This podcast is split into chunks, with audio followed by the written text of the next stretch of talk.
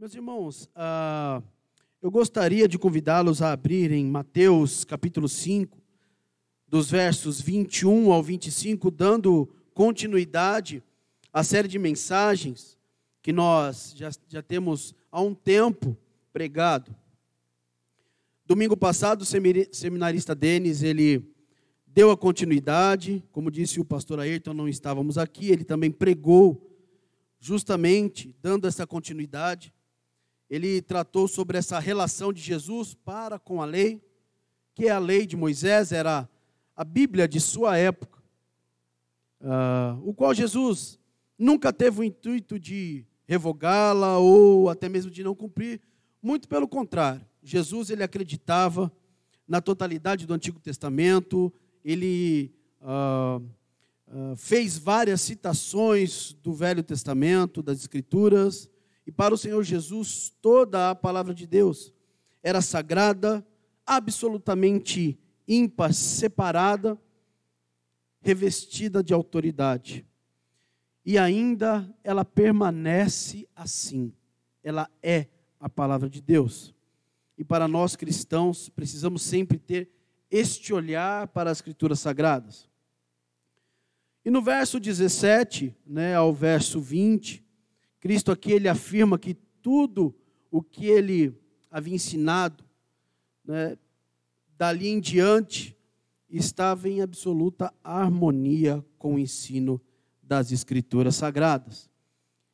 Jesus ele não contradisse em nenhum ponto, porém nós vamos ver aqui que Jesus ele veio dar a, a interpretação correta, né? a visão correta daquilo que estava sendo interpretado de forma equivocada.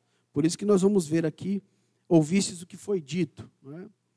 E foi assim, meu irmão, minha irmã, que uh, naquele tempo, né, os escribas e os fariseus, eles interpretavam. Uh, então, o primeiro ponto, meu irmão e minha irmã, sobre esse contexto, é que os uh, os fariseus davam uma interpretação equivocada. E o segundo ponto é que Jesus, aqui, ele vai dar a interpretação correta. Né? Jesus vai mostrar a eles que eles estavam equivocados na forma de transmissão. Uh, e a lei, conforme ela foi entregue aos filhos de Israel, ela basicamente foi entregue, né, vamos colocar assim, a, os dez mandamentos, depois todo o desenvolvimento da lei. Basicamente, ela consistia em três porções. A primeira porção era a porção moral, a porção judicial e a porção cerimonial. A gente vai ver isso bastante em Levíticos, né? A gente vê a, a porção cerimonial.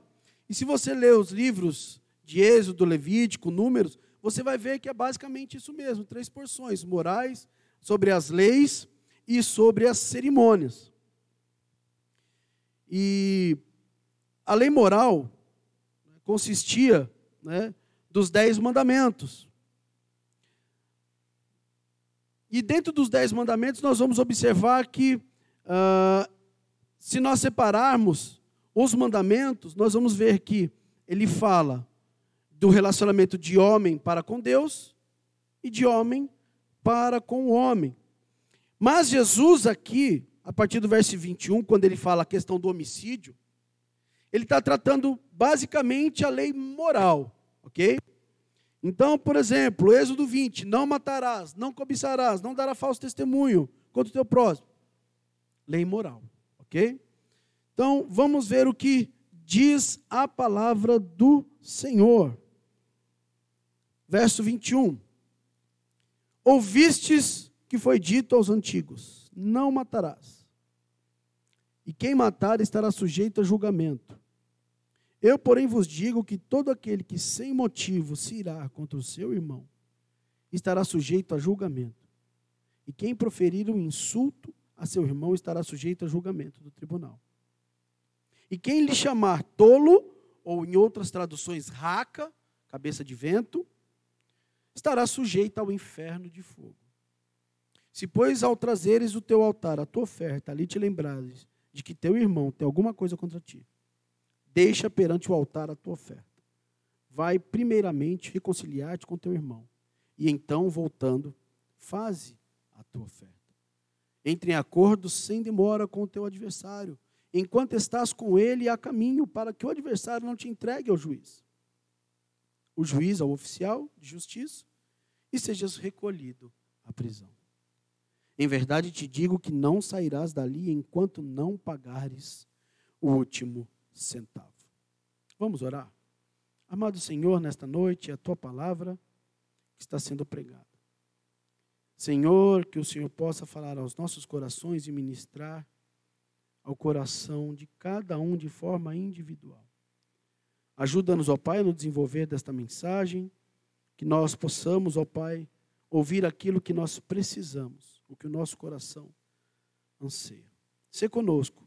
Glorifica o teu nome em nossas vidas, que eu diminua e que tu cresça, Senhor. Se conosco nesta noite, recebe o nosso louvor e a nossa adoração em nome de Jesus. Amém. Então, meus irmãos, nós vamos trabalhar basicamente uh, dois pontos. O tema desta mensagem, ela é o coração e a dupla disposição. O coração e a dupla disposição.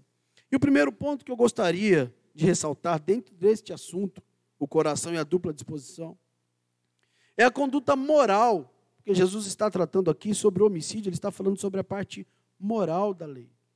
É a conduta moral de um salvo, de um bem-aventurado, que passa pela disposição do nosso coração. Nós uh, temos falado nas bem-aventuranças sobre o conjunto de características que fazem parte da vida de uma pessoa que nasceu de novo, que não é algo que uh, pontualmente uma pessoa tem mais facilidade, outro menos facilidade, mas são características que uh, são geradas, que nascem no nosso coração através desse novo nascimento, e que ao desenvolver da caminhada cristã, na maturidade da vida cristã, nós vamos crescendo em graça, daí sendo trabalhados e lapidados pelo Espírito Santo. Então, o verso 21 ele começa assim: Ouvistes que foi dito aos antigos: Não matará. Aí, e, dois pontos: quem matar estará sujeito ao julgamento. É interessante que os, os intérpretes do Antigo Testamento, né, nós temos aí duas escolas principais de interpretação, que era a escola de Shammai e a escola de Hilel. Hilel é bisavô de Gamaliel que ensinou Paulo. E ambas essas escolas davam essa interpretação. Os intérpretes é, do Antigo Testamento tinham dito: não matarás. Ok, está lá, sexto mandamento: não matarás. Mas o que estava errado nisso? Êxodo 20, 13. Eles acrescentaram que qualquer um que matar merece ser castigado. E com a morte, era o apedrejamento, ou né, sangue pelo sangue. Mas isso não está em Êxodo, quando Deus falou nos Dez Mandamentos. Está lá apenas: não matarás. Porém, eles pegaram um outro texto, um outro momento, e colocaram junto: olha, não matarás. E se você matar, o seu sangue vai ser tirado por um outro homem da mesma forma. A adição dessa interpretação está lá em Gênesis 9,6. Se alguém derramar sangue pelo homem, pelo homem derramará o seu. Olha só. Eles uniram o útil ao agradável. Então, superficialmente, meus irmãos, nós lendo, interpretando, pode, pode-se até parecer que não há nada de errado, não há nenhuma falha na forma com que eles ensinavam sobre o homicídio. Porém, meus irmãos, o erro não estava no que eles diziam, mas o erro estava no que eles não diziam sobre o texto. Por quê? Porque eles não estavam dando a interpretação completa sobre o homicídio. Eles não compreenderam de fato o espírito da lei, a intenção de Deus que estava por trás deste texto, deste, deste mandamento. Não é? Nós dizemos o espírito da lei, o sentido. Seria a mesma coisa, meu irmão, por exemplo, um pastor pregar contra o homicídio. E esse pastor, pregando contra o homicídio, ele se limita apenas em falar: olha, você precisa tomar cuidado com a arma, tá? Com os porretes aí e com os carros. Só preste atenção. Mas sem com que esse pastor venha, venha pregar a causa espiritual que produz o homicídio. O pecado, a intenção do coração. E isso, claro, não poderia ser diferente vinda dos, dos fariseus, né? vinda dos, dos escribas. Por quê? Porque ali haviam que corações em pecado, longe de Deus. Tá? Mas Jesus aqui ele estava ensinando uma simples lição nesse verso, nesses dois versos, verso 21 e verso 22. E qual era esta grande lição? Era que a ira pecaminosa de todo tipo que levam as pessoas a dizerem palavras amargas, que em sua natureza ela também se torna um homicídio. E um homicídio, dessa vez agora praticado não de forma, não no ato, mas um homicídio no coração. Que aquele sentimento, aquela ira pecaminosa, que a pessoa guarda de um dia para o outro e vai remorrendo, se tornando raiz de amargura e tomando corpo, e é como se uma raiz fosse abraçando o seu coração de ira. Ali, você não cometeu o homicídio de forma direta física, mas você já matou o seu irmão com o teu coração. É um homicídio praticado no coração. E a menos que esta pessoa se arrependa, esta pessoa está com, com é, que continua com essa espécie de atitude, de mágoa, de rancor, de ira no coração, o Senhor Jesus está dizendo que o castigo dela é o inferno. E por mais, meu irmão, que possa parecer que é uma palavra dura aos olhos humanos, aos olhos de Deus não é. Por quê? Porque a justiça e o amor de Deus, elas caminham no mesmo pé de igualdade, no mesmo pé de proporção. E esta pessoa que comete o homicídio no coração, né, ela está fadada a uma eternidade, a uma condenação eterna. Por isso, enquanto os escribas e os fariseus, eles colocavam a sua ênfase apenas no ato exterior da lei, na letra fria da lei, no cumprimento sistemático da lei, sem compreender o espírito e o porquê Deus falou: olha, não matarás. Jesus, ele liga o ato do homicídio a uma disposição ou a uma má disposição de um coração. Jesus ele fala não somente do cumprimento da lei, mas antes do cumprimento, antes de você fazer algo, ninguém peca, meu irmão, assim andando, ó, oh, eu pequei. Você está andando, ó, oh, eu adulterei. Você está ali, daqui a pouco, ah, eu roubei. É o que? É algo que já vinha no coração sendo trabalhado. Por isso, não deixe que numa raiz de amargura brotando, vos perturbe. E depois disso, por ela muito se contamine. Então, o espírito da lei ela estava baseada, basicamente, em duas verdades. Basicamente em duas verdades. Amarás o teu Deus de todo o teu coração e amarás o teu próximo. Toda interpretação da lei era, deveria ser feita baseada nesses dois pilares. Por isso que o espírito da lei, quando Deus fala não matarás, é justamente o quê? Para que a pessoa, quando sentir o sentimento ou aquele desejo de ira, opa, amará o Senhor teu Deus, mas também o meu próximo. Por isso que você vai ver aqui, né? Inclusive nós já vimos os bem-aventurados, são os humildes, verso 3, 4, 5 bem-aventurados que choram.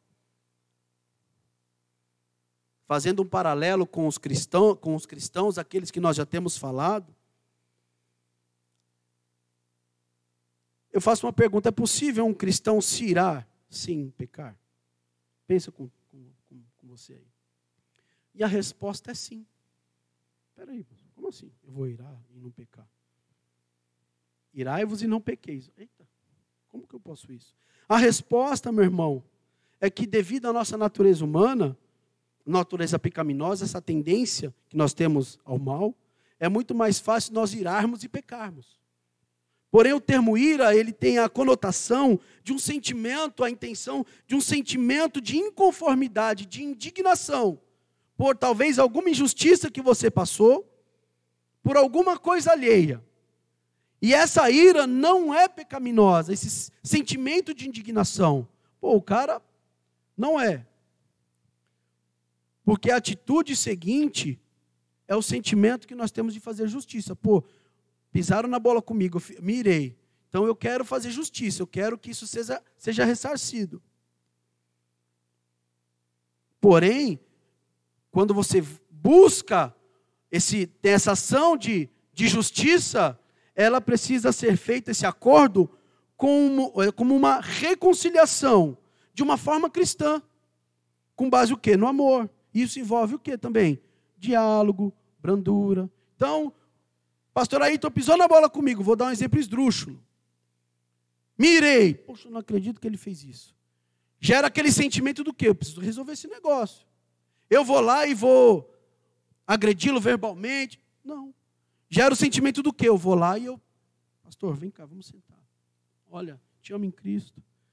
Mas teve uma palavra que, poxa, tacou meu coração.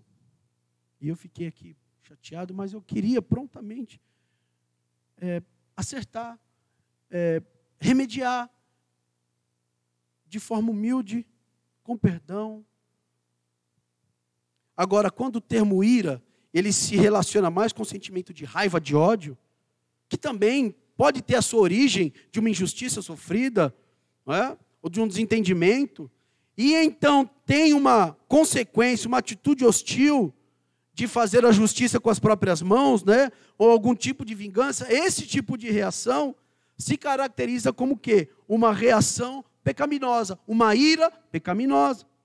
E para um salvo, meus irmãos, que tem o Espírito Santo que busca, né, a partir de Cristo, viver uma vida de santidade, como o próprio apóstolo Paulo e o rei Davi fala, e ele nos dá essa essa solução ele diz lá em Efésios: Irai-vos e não pequeis, não se põe o sol sobre a vossa ira. O rei Davi diz assim: Olha, irai-vos e não pequeis, consultai o travesseiro, no travesseiro o coração e sossegai. Não se ponha o sol sobre a vossa ira. Não deixe de um dia para o outro.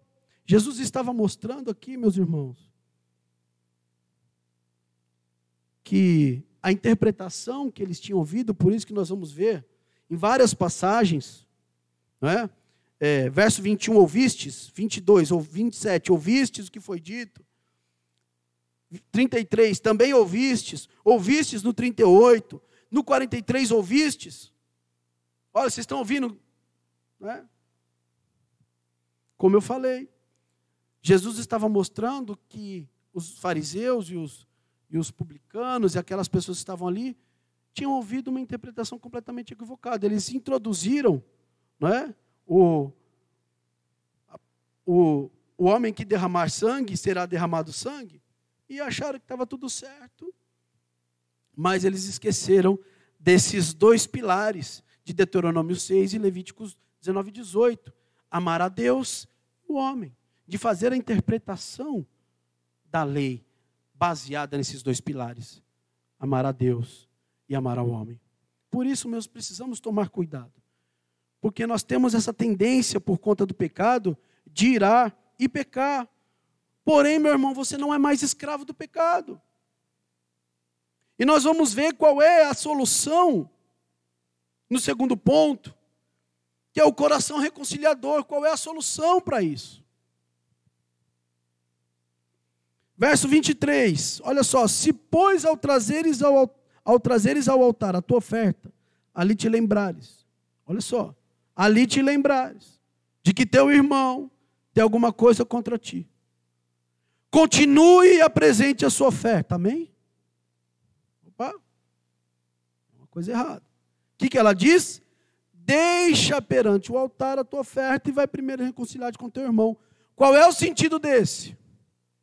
Reconciliação imediata. Entre em acordo sem demora.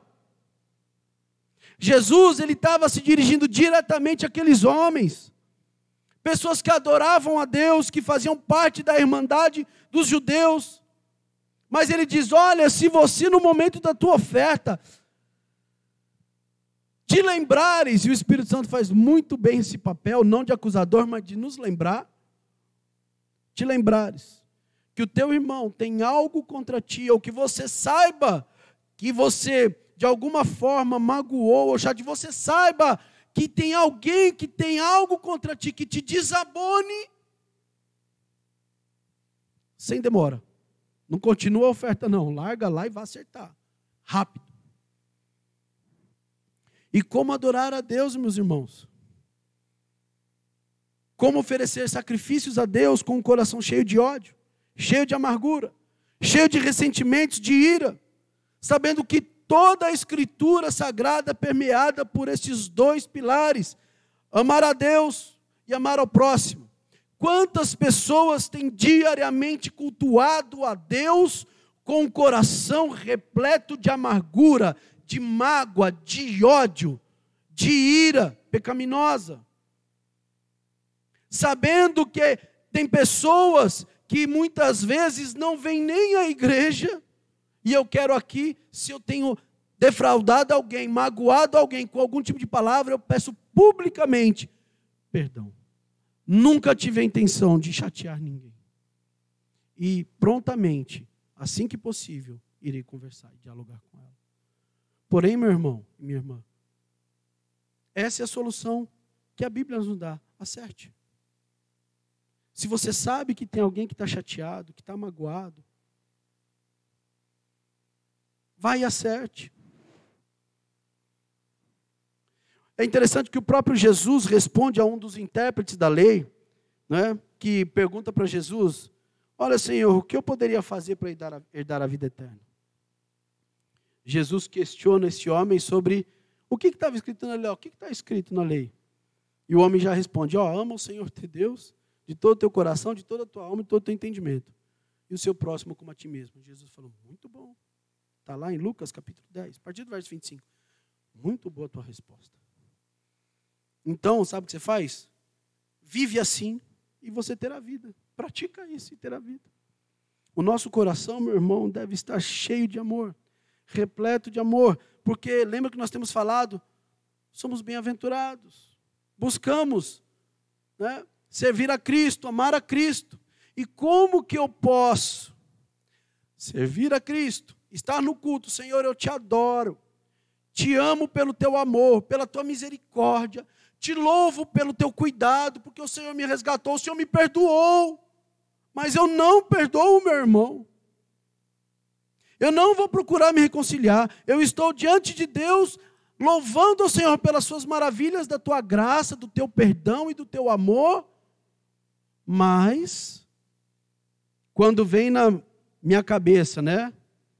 o Joãozinho, ah, esse daí eu, eu não quero nem papo.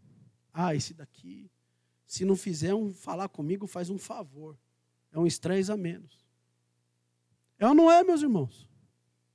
Convenhamos. Louvamos e adoramos a Deus pelo perdão, pelo perdão dos pecados, pela salvação, pela reconciliação, mas nós continuamos construindo muros com os nossos irmãos, construindo muros com as pessoas, em vez de construirmos pontes. E ele continua, Jesus ilustra agora. Verso 23: Se, pois, ao trazeres ao altar a tua oferta, e ali te lembrares de que teu irmão tem algo contra ti, deixa a tua oferta e vai reconciliar.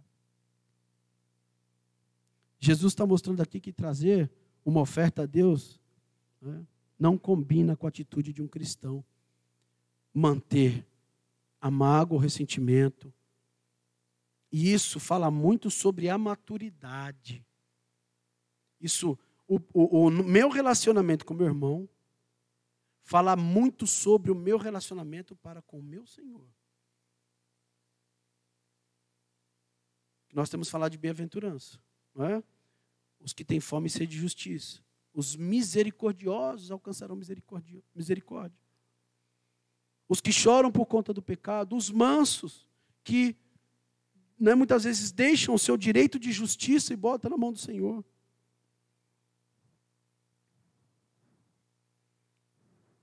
Por isso, meu irmão, a grande solução colocada aqui para Jesus é para que todos aqueles que estivessem ouvindo e todos aqueles que estão ouvindo nesta noite, é sobre a disposição do coração, é sobre aquele bem-aventurado que deve ter um coração perdoador, pronto, apto, maduro o suficiente para não ter orgulho,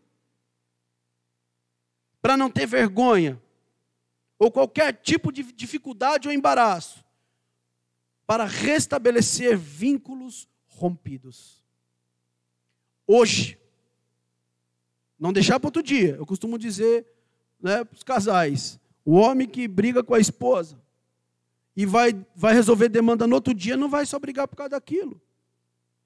Ele vai resolver demanda da época do namoro. E assim na igreja também. E assim com a família também. E muitas vezes essa, essa ira, essa mágoa que está no coração, começa a contaminar outro, porque vai chegar aqui, você vai chegar do lado e vai falar assim: você viu aquele irmão lá? Pô, na bola comigo, você não sabe o que ele fez. Aí o outro vai lá e fala: conta, conta, conta. Ah, e ele me chamou de, de raca, de cabeça de vento. É nada que ele fez isso. Fez. Opa! Aí aquele que ouviu o ouvido, já vai, já vai o quê? Começar a criar uma mágoa com o cara. Fala, ó, o cara chamou o cara de cabeça de vento, mas isso não se faz. Aí aquele que ouviu, vai, oh, ficou sabendo aí? Que o fulano chamou o outro lá. Aí começa a fermentar. Deixa de lado a sua oferta. Não deixe para amanhã, resolva hoje. Deixe sua oferta e vai apaziguar o sentimento. Ah, pastor, não fui eu o culpado. Problema seu. Mas eu não tive a intenção. Problema seu.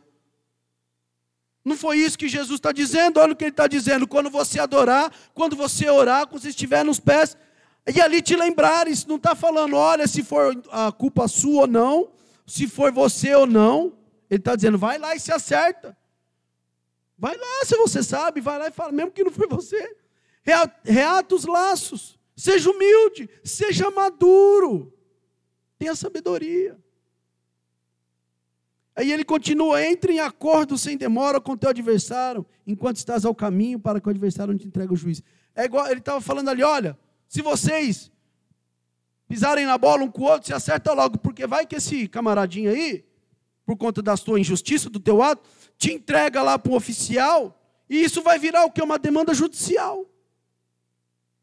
O que? Calúnia, difamação, e isso demanda o quê? Vai ter que pagar na justiça.